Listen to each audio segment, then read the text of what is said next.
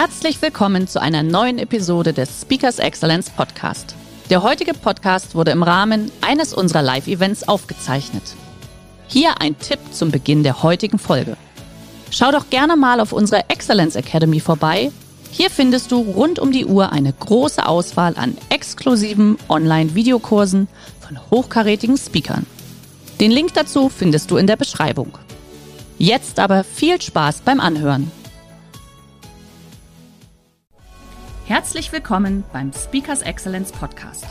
Hier erwarten Sie spannende und impulsreiche Episoden mit unseren Top-Expertinnen und Experten. Freuen Sie sich heute auf eine Podcast-Episode, die im Rahmen unserer täglichen 30-minütigen Online-Impulsreihe entstanden ist. Viel Spaß beim Reinhören. Schönen guten Morgen. Schön, dass du heute da bist. Heute haben wir ein etwas anderes Format. Normalerweise mache ich ja nur die Anmoderation und äh, dann kommt ein, ein, ein Solo-Impulsvortrag. Heute haben wir beide ja das Vergnügen, die nächsten 30 Minuten im Interview zu verbringen. Und bevor wir aber da richtig ins Thema einsteigen, muss ich jetzt mal, oder ich darf mal ganz kurz auch auf meinen anderen Bildschirm gucken, weil deine Vita, um dich auch mal kurz vorzustellen, die ist ja schon sehr beachtlich, ja? Also du bist Neuroästhetiker und Retail-Designer. Gestalter und Speaker logischerweise. Ja, ich weiß nicht, äh, Buch auch schon geschrieben? Ich bin dabei, ja. Sehr gut, also kommt der Autor auch noch dazu. Ein breiteiliges. so, und jetzt kommt es aber, ne? Du äh, studiertest äh, Interieurdesign, Fotografie sowie Wirtschaftspsychologie. Das ist ja schon mal eine sehr interessante Kombi, ja. So, dann bist du aber sowohl vor der Kamera als auch hinter der Kamera beim bayerischen Fernsehen gewesen. Erzähl mir ganz kurz, was hast du da gemacht?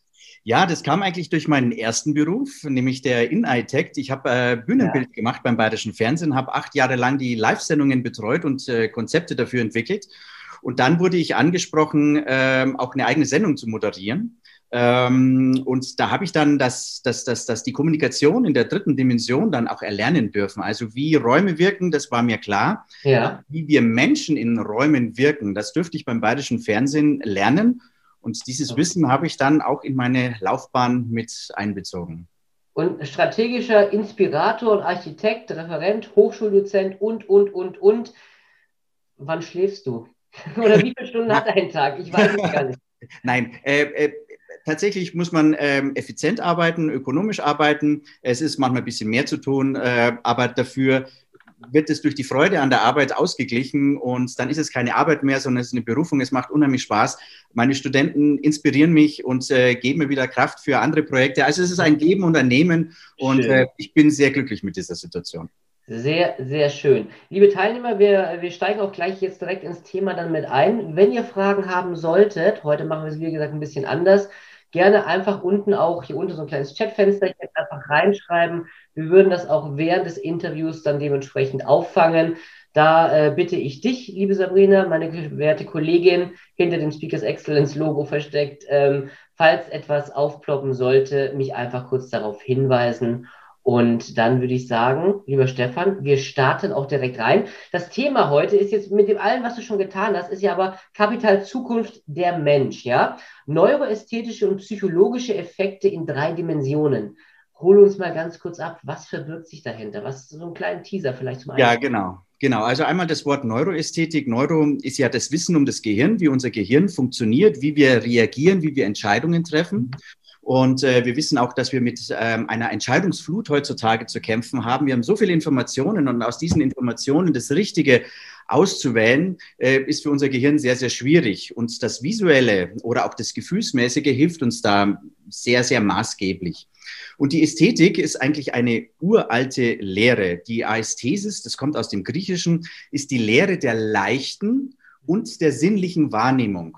Ja. damals wusste man schon, wenn wir Dinge so gestalten, dass sie leicht wahrnehmbar sind mhm. ähm, und wenn sie sinnlich wahrnehmbar sind, also mit all unseren fünf Sinnen, vielleicht gibt es ja auch noch ein paar Sinne mehr, Und äh, wenn wir das wirklich miteinander verbinden, dann sprechen wir von Ästhetik. Und in Deutschland oder in Mitteleuropa glauben wir immer, Ästhetik ist das reine Wort für Schönheit oder für schöne Situationen. Es ist ästhetisch, aber da steckt viel mehr dahinter. Es ist nämlich die Art und Weise der Wahrnehmung. Und wenn wir etwas leicht und sinnlich wahrnehmen können, dann äh, bezeichnen wir das automatisch als schön oder als ästhetisch. Ja, lass uns da gerade mal in das Thema direkt einsteigen. Und zwar, du hast es ja gerade kurz angesprochen, dass ästhetische Reize äh, unseren Hormonhaushalt auch steuern und beeinflussen, ja, und Empfindung das resultierende Verhalten auch beeinflusst, ja. ja. Dann spricht man ja von Neuroästhetik, hast du ja gerade schon gesagt.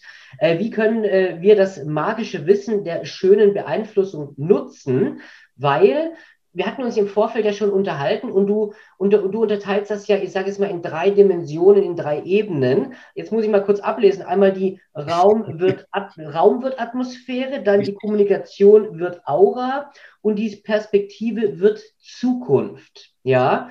Ähm, vielleicht zu jedem Punkt einen ganz kurzen Satz, genau. bevor wir dann in die Tiefe einsteigen. Ja, sehr gerne. Ähm das interessanterweise hat, hat es auch ein bisschen was mit meinem Lebenslauf zu tun. Ich habe zuerst lernen dürfen, wie wir Räume atmosphärisch gestalten, einen Raum funktionell zu gestalten. Das funktioniert wunderbar. Das kennen wir auch. Viele funktionelle Gebäude sind sehr austauschbar. Denken wir nur an Flughäfen.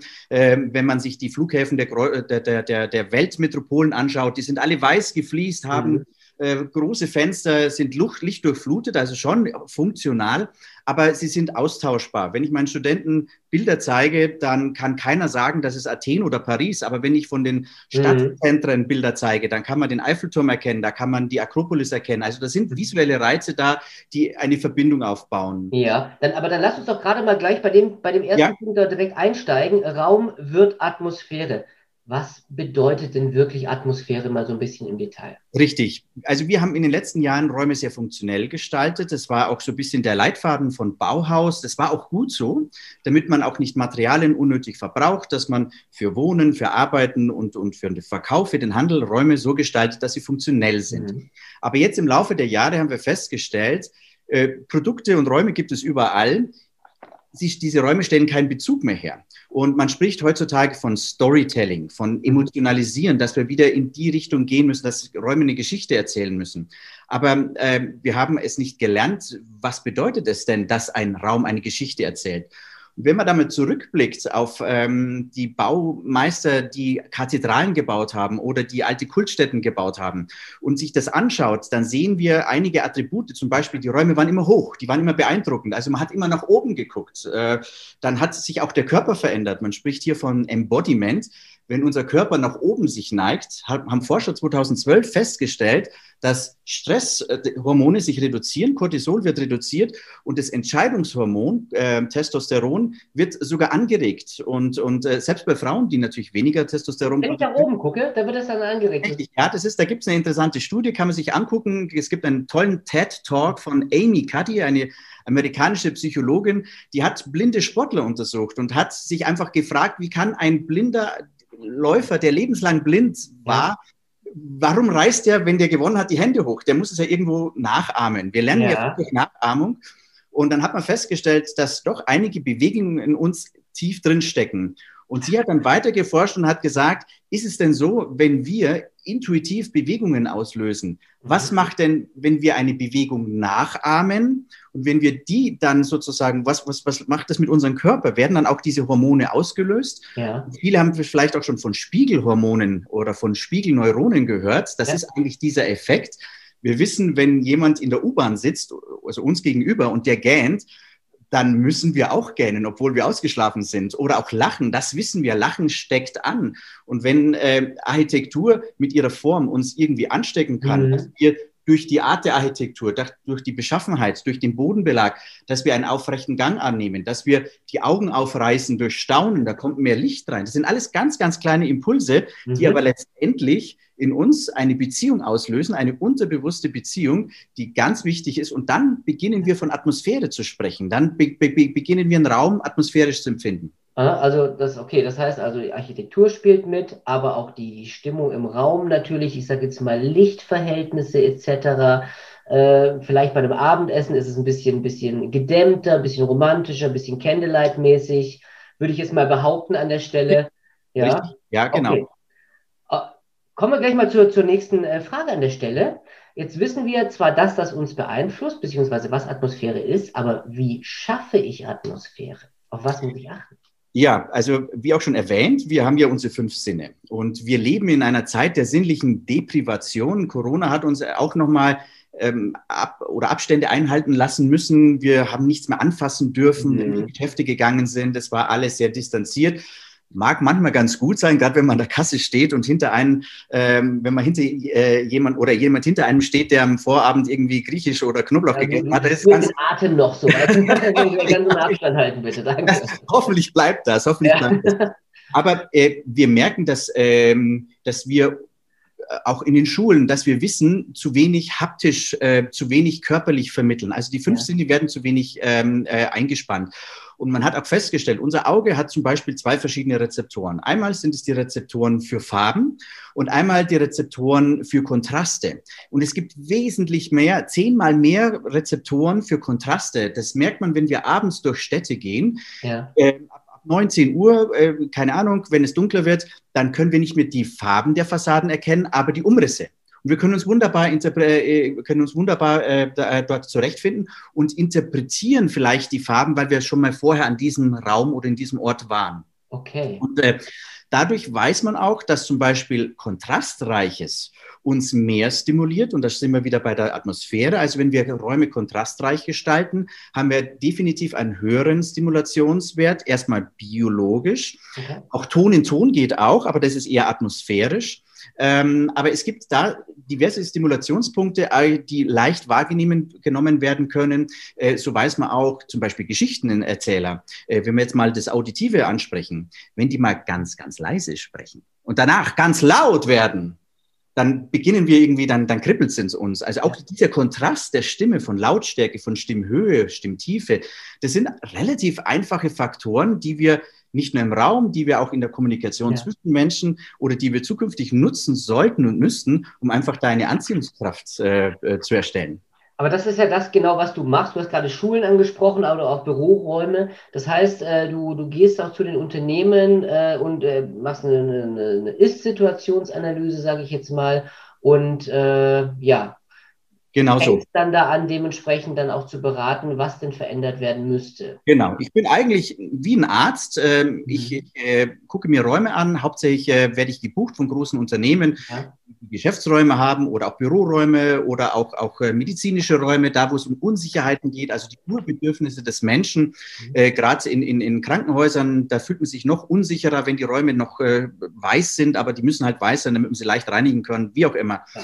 Ähm, ich berate diese Leute, mache eine Analyse des Raumes und kann dann aufgrund von einem Punktesystem oder von einem Bewertungssystem dann Räume optimieren, wo Potenzial noch ist, um den Menschen in seinen inneren Bedürfnissen abzuholen, um die Räume, um die Kommunikation, um das Ganze irgendwie menschennahe zu machen. Genau. Muss ich mal ganz, ganz flapsig als Laie fragen, Stichwort Feng Shui, wie fließt das damit ein? Ja, das ist ein schwieriges äh, Unterfangen. Äh, Feng Shui hat eine tolle, äh, ähm, äh, tolle Inhalte, ja. aber man muss auch sehr vorsichtig sein. Ich habe äh, vor 20 Jahren ging das ja los und da war ich sehr interessiert. Also das war mhm. natürlich das Thema und ich dachte, ich kann viel Wissen raus, rausholen. Aber viele äh, Lehren waren dann sehr oberflächlich und haben das dann eigentlich erklärt, wie es in Asien üblich ist. Die haben aber eine ganz andere Sonnenkonstellation. Und äh, aber auch wir haben im Studium gelernt, dass natürlich spitze Gegenstände, ja. ohne Feng Shui natürlich, natürlich nicht so angenehm sind. Wer möchte schon irgendwie einen Kaktus in seinem, seinem Schlafzimmer oder ins Kinderzimmer stellen? Außer man ist natürlich Kaktusliebhaber oder man ist ein Fakir. Dann ja. hat man gern mal einen Kaktus. Also das ist ja auch immer für jeden äh, nach seinen Bedürfnissen, von, hängt es natürlich ab, aber im Großen und Ganzen sind da tatsächlich ganz mhm. viele Ansätze drin, weil auch Feng Shui das die innersten Bedürfnisse des Menschen berücksichtigt und dann erst die Architektur oder die Kommunikation entsprechend aufbaut. Ja. Der Ansatz ist gut. Sehr gut, okay. Ähm, gib uns noch einen Tipp für unsere Zuhörer, gerade zum Thema Raum wird Atmosphäre. Auf was muss man da achten? Wie, was, was kann ich da tun? Also wirklich ein bisschen ein, ein oder zwei Praxisbeispiele, die man direkt ja. kann. Ich habe da ein, ein, ein, das ist sozusagen auch so ein bisschen mein, mein, mein, mein Steckenpferd und jeder, der mich kennt, sagt schon immer, ach, der Herr Suchanek, das ist der mit dem roten Teppich. Was hat es mit dem roten Teppich auf sich? Ich empfehle jedem, ob das jetzt das private Haus ist oder ob man ein Geschäft hat, einen länglichen roten Teppich vor die Eingangstür zu tun. Der nimmt natürlich den Schmutz. Man könnte es auch mit einem anthrazitfarbenen Teppich machen, ja. aber wenn es dunkelroter ist, da ist natürlich dann auch entsprechend pflegeleicht. Er nimmt den Schmutz aber es werden zwei Faktoren noch mit, äh, mit, mit eingebracht. Einmal der sogenannte Lorbeereffekt. Das ist, wenn wir mhm. Menschen das Gefühl geben, sie sind ein König. Das wird natürlich durch die Farbe und diese Länge des Teppichs erzeugt. Äh, ich habe als Besucher das Gefühl, ich werde als König empfangen. Das ist ein tolles Gefühl. Und das Zweite ist, äh, durch die Beschaffenheit, wenn wir von einem harten Straßenbelag auf einen weichen Belag kommen, verlangsamt sich der Schritt. Also wir werden mhm. bedächtiger, auch dieses Embodiment spielt eine Rolle. Wir wissen, dass man in Hotels mit einem hohen äh, Teppich, dass wir aufrechter gehen. Ja. Durch aufrechte Haltung wird auch unser ganzer Körperfluss, die Zirkulation von, von Blut und so weiter wird äh, positiv stimuliert. Und das heißt, wenn einer mein Geschäft, mein Laden, mein Büro, mein, mein Praxis betritt, über einen kitschigen roten Teppich, äh, hat es eine so tolle Wirkung, dass es sich auf das ganze Beratungs-Einkaufsverhalten positiv auswirkt. Sehr gut. Lieber Kunde, Sie sind unser Julius Caesar, so ungefähr. Ne? Lass uns mal zum zweiten Punkt kommen mit Blick auf die Uhr. Kommunikation wird Aura. Wie kommunizieren wir? Also wir kommunizieren ja den ganzen Tag mit Körpersprache, mit, mit, mit, äh, mit, ja, mit unserer Stimme, sage ich mal, auch in sozialen Netzwerken, liken, tun, machen, teilen, kommentieren, wie auch immer. Was können wir verbessern?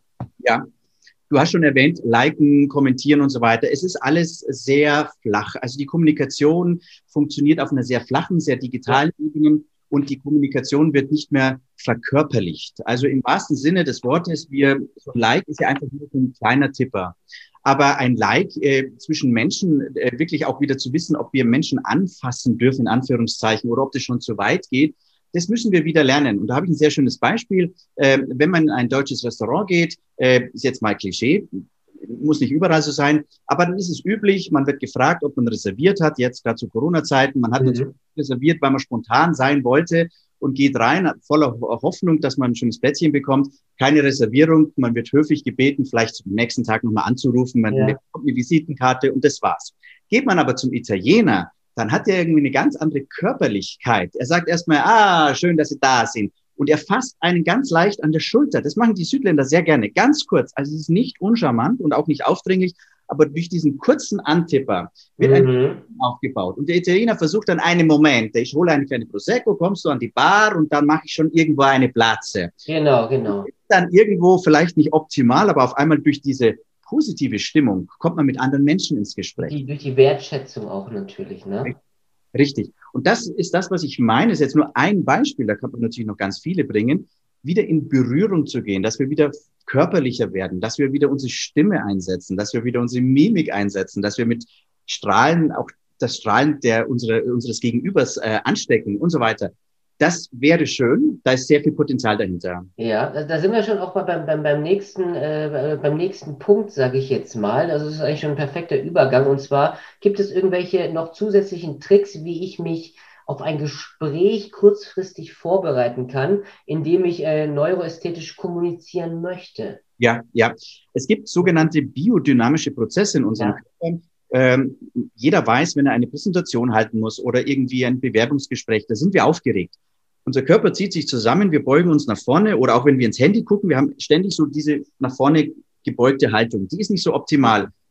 Schöner wäre es, wenn wir offen sind. Unsere Stimme. Äh, ich bin die ganze Zeit aufrecht da, wenn ich mit dir rede. ich habe mich auch hingestellt. Äh, und da gibt es für, für Moderatoren eine sehr, sehr gute Übung, dass man nämlich sich vorstellt, und das kann jeder für sich zu Hause auch machen, dass wir durch unseren Körper einen Faden haben und dass wir diesen Faden, ich habe hier hinten einen Zopf, den habe ich extra gemacht, damit man, und das muss man so fühlen, dass man das nach oben zieht und automatisch unten so ein bisschen Beckenboden anspannen. Man weiß, dass in unserer Wirbelsäule ein, ein ganz dicker Nervenstrang liegt. Der ist ja. auch sehr wichtig. Der sorgt, dass wir aufrecht gehen und, und für so, so, dass wir atmen und so weiter, so Grundbedürfnisse. Und dieser Nervenstrang, der liegt in einer, in, in, in einer Flüssigkeit, dass der geschützt wird. Und wenn wir den Beckenboden anspannen und das Gefühl haben, wir werden nach oben gezogen, wird dieser Nervenstrang ganz wenig zusammengepresst. Er wird stimuliert. Das ist ja. wie ein Flutscheis eigentlich. Ja, so. Ja, ja, ja. Und durch die Stimulation wird natürlich auch ein kleiner Reiz ausgelöst, der sich sehr gut anfühlt. Und das mhm. kann man sogar tatsächlich vergleichen, es sind ähnliche Reize wie beim Orgasmus. Ja. Dadurch werden Glückshormone ausgestoßen, die, wenn wir aufgeregt sind oder wenn wir ein bisschen verhalten oder verklemmt sind, uns helfen, uns zu öffnen, in eine angeregte und in eine offene Kommunikation zu gehen. Also ist da ein wunderbarer Trick, sich aufrecht hinzustellen, so ein bisschen schulterbreit und dann immer das Gefühl haben, irgendwas zieht mich hoch und dann so ein bisschen Beckenboden zusammenkneifen, damit es so ein bisschen kitzelt, bis zum Hals rauf. Und wenn das, wenn man das erreicht hat, dann wird im Körper werden Hormone ausgestoßen, die positiv stimulieren und die uns kurzfristig, vielleicht auch längerfristig Stärke, Zuversicht, Vertrauen geben, also sehr positiv für eine Kommunikationssituation dann sind. Sehr gut, da habe ich den Sport halt auch schon gemacht, weil ich mache das gerade schon alles mit hier. So. ähm, was vermisst unsere Gesellschaft in der Kommunikation, in der zwischenmenschlichen Kommunikation? Ja, äh, wir brauchen Freundlichkeit und Aufmerksamkeit. Ich habe da eine sehr schöne Geschichte äh, aus der Schule meiner, meines Sohnes zu erzählen. Äh, da gab es einen äh, jungen Mitschüler, der immer sehr aufgeregt war und andere Eltern haben gesagt, na ja, der hat halt ADHS, also diese an, mhm. an Aufmerksamkeit. Und äh, eines Morgens, das hat uns die Schulleiterin bzw. die Lehrerin erzählt, äh, sie hat versucht, auch den jungen Mann zu integrieren. Die haben einen Morgenkreis gemacht und da sollten alle ruhig sitzen. Ja. Und der junge Mann war dann wieder irgendwie voller Aufregung. Was ist passiert? Er hat irgendwie gespürt, dass im Nachbarraum irgendwas nicht funktioniert. Was war? Im Nachbarraum war ein Adventskranz angezündet und der hat Feuer gefangen. Noch nicht viel, aber er hat Feuer Dein gefangen. Ernst? Und dieser junge Mann, der war, der war so auf, also er hat, er hat einfach feinere Antennen gehabt. Mhm. diese feineren Antennen hat er natürlich ein ganz anderes sensorisches System, was sich nach außen, nach außen durch mehr Bewegung, durch mehr Körperlichkeit geäußert hat.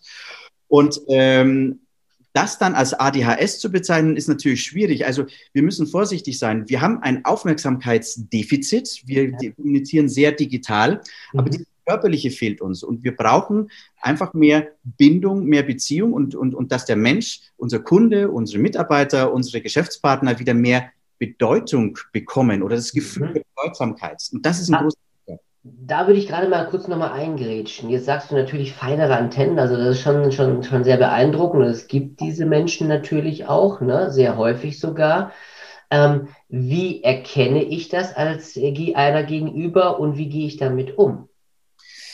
Na gut, äh, erkennen kann man es nur, wenn man da geschult ist. Ich glaube, Frauen sind viel sensitiver, die können das viel, viel schneller einschätzen. Wir Männer sind weniger sensitiv, aber wir Männer haben leider so momentan das Ökonomische in den Händen. Ich mhm. würde mir wünschen, das würde sich ändern. Wir brauchen viel mehr Frauen. Also ja. wir Frauen mehr an die Macht. Wir brauchen das, weil wir zu viele Menschen auf der Welt sind. Wir brauchen mehr Soziales als nur kapitalistisch zu denken, zu sagen, wir brauchen einfach mehr Geld. Es bringt uns einfach nichts mehr, dieses Geld. Wir brauchen eine gesunde Umwelt. Also da gilt es natürlich, ähm, sinnlich zu sein oder sich auch mal zu sensibilisieren. Das ist jetzt mein Appell an die Männer, da tatsächlich auch Kurse zu besuchen oder mit Menschen sich zu unterhalten, äh, um einfach da dieses Empathische, was sehr, sehr wichtig wird in Zukunft, besser auszuprägen und damit die Firmenverhältnisse, Firmenvisionen auch tatsächlich zukunftsfähig zu machen, dass wir zwar immer in Zukunft ökonomisch arbeiten, logischerweise, aber dass wir Ökonomie mit einem sinnlichen Gedanken verbinden, was das Thema Menschlichkeit, was das Thema Beziehung angeht, was das Thema Sehen, Gesehen werden, äh, Bedeutsamkeit, äh, das sind sehr, sehr wichtige Punkte. Und da gibt's gibt's Kurse. Also es ist noch dünn alles, man weiß es, da, da braucht man noch was. Das ist jetzt, wird nicht in der Schule angeboten. Die Österreicher sind da schon weiter. Es gibt in Österreich tatsächlich ein Fach, das heißt Glück. Und dort wird sowas kommuniziert bzw. geschult. Ja, gibt es ein paar Mal, also ja, also in, in der Schule sogar gibt es das, das Thema, äh, das Fach Glück oder wie habe ich das verstanden gerade? Ja, genau, das Fach okay. Das ist in Österreich. Ja. Ich glaube, in Deutschland ist es immer so ein bisschen mit Ethik, Theologie, da hat man es versucht. Ja, relativ.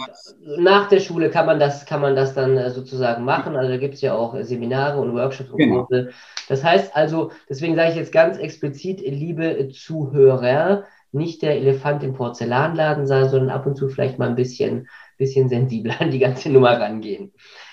Gut, ähm, ich würde sagen, lass uns, ich habe ja vorher gesagt, wir haben drei Dimensionen und die dritte Dimension ist Perspektive wird Zukunft. Jetzt, äh, ich hatte es eingangs ja schon erwähnt, du hast Innenarchitektur studiert, das Studium abgeschlossen und dann 20 Jahre später nochmal Wirtschaftspsychologie studiert. Warum? Ja, äh, ich habe im ersten Semester meinen Dozenten gefragt, ja. ob wir auch darüber lernen, wie Menschen einfach beeinflusst werden von Architektur. Dann meinte er, ja, das ist schwierig. Wir wissen, die Farbpsychologie, die wird in, den, in, den, in, der Architektur gelehrt. Also wir wissen, dass Grün beruhigt und äh, Rot anregend ist, dass wir Räume so gestalten sollen, dass Menschen Spaß haben, diese Räume zu entdecken. Aber wirkliche Informationen gab es kaum. Und äh, man hat dann in den 90er Jahren, da kam das Thema Neu des Neuromarketings auf, hat man dann begonnen, Menschen oder das Gehirn zu vermessen.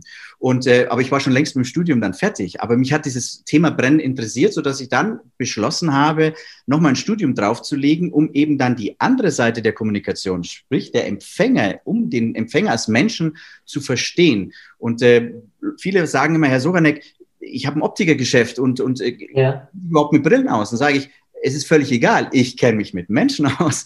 Und das ist der wichtigere Faktor, denn der Mensch muss eine Entscheidung treffen, ob er sich wohlfühlt und aus dem Wohlgefühl ein, ein Einkaufsverhalten äh, heraus generiert.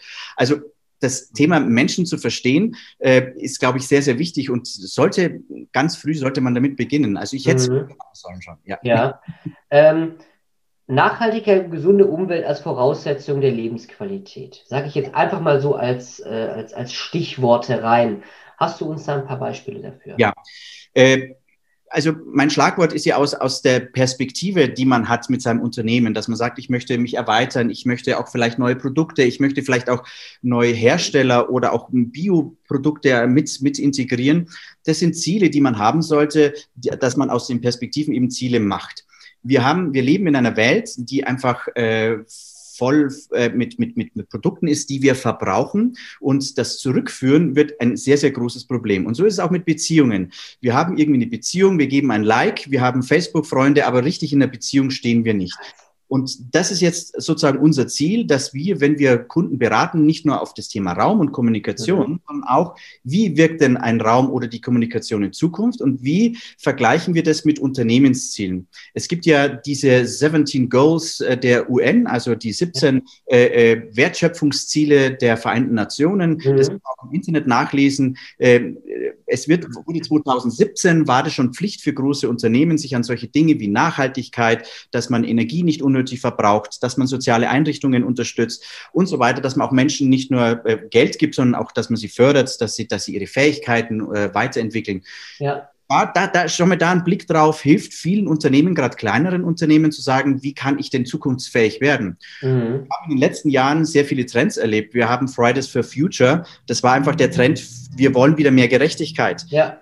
Äh, wir haben äh, die, die, den, den Trend, äh, oder Entschuldigung, Fridays for Future war für eine gesunde Umwelt. Sorry, so war das.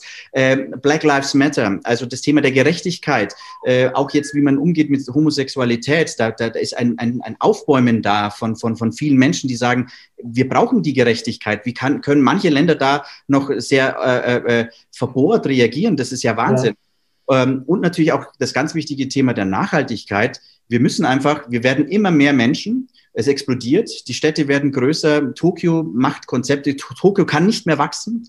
Äh, die machen jetzt neue Konzepte, wie sie einfach in die Höhe äh, arbeiten, aber das mit nachhaltigen Baumitteln, mit Bambus und so weiter ist ganz, ganz toll, was sich Menschen überlegen. Und da liegt unsere äh, Perspektive drin. Viele haben oder haben Angst oder resignieren und sagen, was soll jetzt noch nach Corona kommen? Jetzt sind wir so runtergefahren.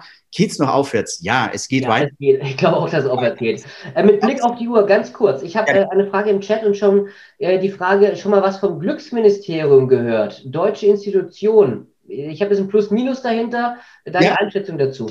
Ah, okay. Nee, habe ich, muss ich gestehen, habe ich noch nicht gehört. Äh, bin ich sehr interessiert. Ich sehe es gerade im Chat, äh, werde ich mir gleich mal angucken. Äh, ich bin ein großer Fan äh, von Professor Hüter, der ja ähm, ein, ein Gehirn- oder ein Hirnforscher ist, der äh, sehr viel über das Thema Wissen und dass das Wissen uns auch glücklich macht. Da gibt es ja schon aus den 70er Jahren tolle Studien, dass eine Gehaltserhöhung vielleicht nur zwei, drei, fünf Monate, vielleicht ein Jahr wirkt, danach mal wieder genauso trüb wie vorher. Also äh, ich glaube, das Thema Glück ist ein, wichtiger Aspekt und vielen herzlichen Dank für den Tipp. Werde ich gleich mal drüber gucken. So, jetzt würde ich äh, gerade so langsam aber sicher Richtung Ende auch kommen, weil wir haben ja nur noch fünf Minuten. Und zwar, wie oder welche ethischen kann man äh, in kleinen und großen Unternehmen integrieren? Also gerade e-, ethische Aspekte natürlich. Ne? Ja, also ich glaube, zuerst sollte man mit dem bereits erwähnten Thema der Nachhaltigkeit beginnen. Das ist nämlich was sehr, sehr Wichtiges, weil wenn uns nämlich die Luft wegbleibt, weil wir unsere Umwelt zerstören, dann bleibt für uns auch nicht mehr viel. Also hier ist aller, allerwichtigste äh, äh, Ansatzpunkt, dass wir Dinge äh, aus der Umwelt rausnehmen, dass wir sie wertschätzend gebrauchen und sie vielleicht wieder zurückgeben. Wir machen zum Beispiel Ladenbaukonzepte, äh, wo wir ähm, alte Ladenelemente wieder mhm. aufpimpen und äh, die wieder in den Laden mit einführen. Äh, die müssen nicht weggeschmissen werden, müssen nicht entsorgt werden. Die Hölzer sind oft ganz gut. Das kann man also wieder verwenden. Also die Dinge, zu gebrauchen statt zu verbrauchen. Und natürlich dann weitere Ansätze zu sagen, äh, welche Lieferanten habe ich, mit welchen Menschen oder auch wie gestalte ich meinen Urlaub, wie gestalte ich meine Zukunft ja. mit dem Thema der Ökonomie und äh, also Bio und Ökologie und Ökonomie müssen nicht im Widerspruch sein. Jeder weiß, dass zum Beispiel Bioprodukte total am Boomen sind.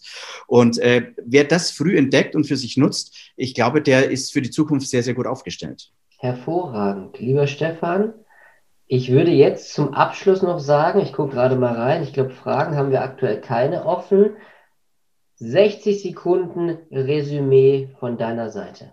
Ja, also. Oh, halt, stopp. Eine Frage habe ich reinbekommen. Gerade in der Sekunde. Guck mal hier. Okay. Eine Idee, äh, wie der Einzelhandel durch Ästhetik äh, Resident werden könnte gegen den Onlinehandel.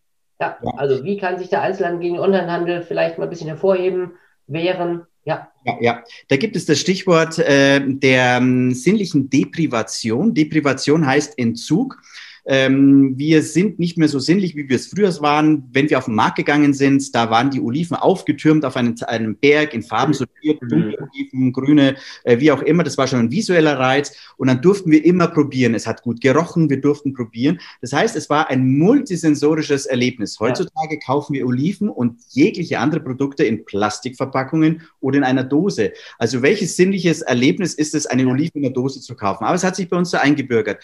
Und wenn der Einzelhandel beginnt, wieder es zu erlauben, den sozusagen den Rasen, sie dürfen den Rasen hier betreten, mhm. zu anfassen. Also wenn Produkte wieder anfassbar sind, riechbar, dann ist da eine unheimliche Kraft, weil wir sehr äh, unsere Entscheidungen hängen von sinnlichen Reizen ab. Wir treffen schneller eine Entscheidung, wenn wir sinnlich was spüren können. Und das ist die Absolut. Chance, mega Chance für den Einzelhandel. Unterschreibe ich äh, blind. Ich war vor zwei Wochen, durfte ich in Kroatien in Rovini sein und genau das ist das dann nämlich. Ne? Da darfst du dann das, äh, Trüffelöl probieren oder die Olive ja. oder keine Ahnung was alles. Ne? So, jetzt aber 60 Sekunden Resümee von dir an unsere Zuhörer. Ja, ich glaube, wichtig wäre, dass wir, wenn wir was als schön oder ästhetisch äh, bezeichnen, dass wir wissen sollen, dass es nicht das visuelle Ereignis ist, dass wir sagen, ach, das ist ein schöner Mensch, den mag eh jeder, sondern dass es auch äh, um dieses Zwischenmenschliche geht, dass es äh, eine Ausstrahlungssache ist, dass es Gerüche sind, dass es sensorische Reize sind, dass wir äh, vom Raum zum Körper, dass wir wirklich sensorisch und, und empathisch kommunizieren können, wir es aber verlernt haben, so zu kommunizieren. Hier auf alle Fälle mal nachhelfen, Kurse besuchen, wie auch immer, man kann mich auch buchen. Äh, und das Zweite, das Zweite ist natürlich, ähm, dass wir den Blick nach vorne wagen, dass wir sagen, was sind die Urbedürfnisse des Menschen? Und wie können wir in unserem Unternehmen nicht nur den Kunden, sondern auch Mitarbeiter einbinden, dass eine Anziehungskraft entsteht nach außen, dass dieses Unternehmen beginnt zu strahlen mit diesen feinen motorischen oder feinsinnlichen Elementen, äh, die man eben dann auch als ästhetisch, als ästhetische Firmen- und Unternehmenskultur bezeichnen kann. Und ähm, ich habe ein sehr schönes Zitat zum Abschluss. Äh, ich bin sehr großer Fan von André Heller. Das ist der Meister der Inszenierung und auch der, der wunderbare Bühnenshows äh, zaubern kann und auch Menschen da für drei Stunden völlig faszinieren kann. André Heller hat gesagt, Menschen wissen viel, Menschen können viel, aber sie haben verlernt zu staunen. Und ich würde mir wünschen, wenn wir wieder ein bisschen mehr staunen. Schöner hätte ich es nicht zum Abschluss bringen können. Lieber Stefan, vielen, vielen Dank, dass du dir heute auch die Zeit genommen hast. Ich fand es wieder sehr inspirierend, auch sehr aufweckend, sage ich jetzt mal, dass man sich vielleicht mal auch mal wieder auf andere Sachen mal besinnen darf, ja. Und nicht nur, wie du gesagt hast, äh, die ganze Zeit Kapitalattacke, ne? Und Geld voraus, sondern sich mal wieder auch die, auf die wesentlichen Sachen mal besinnen. Deswegen vielen Dank, dass du dir heute die Zeit genommen hast. Liebe Teilnehmer, wir werden natürlich die Aufzeichnung im Nachgang rübersenden. Wenn ihr natürlich den Kontakt zu Stefan sucht, ich behaupte jetzt mal, Xing und LinkedIn ist Standard bei dir. Einfach kurz anschreiben oder uns anschreiben. Wir leiten dann natürlich gerne auch die Fragen oder den Kontakt auch weiter. Falls, äh, und ich gehe davon aus, dass da bestimmt ein paar Fragen kommen werden. Deswegen kommt auf uns zu. Wir stellen dann die Verbindung her. Schön, dass Sie in diese Podcast-Episode reingehört haben. Weitere Informationen zu unseren Expertinnen und Experten finden Sie in den Show Notes. Wenn Ihnen unsere Podcast-Reihe gefällt oder Sie haben Wünsche und Anregungen, freuen wir uns auf Ihren Kommentar.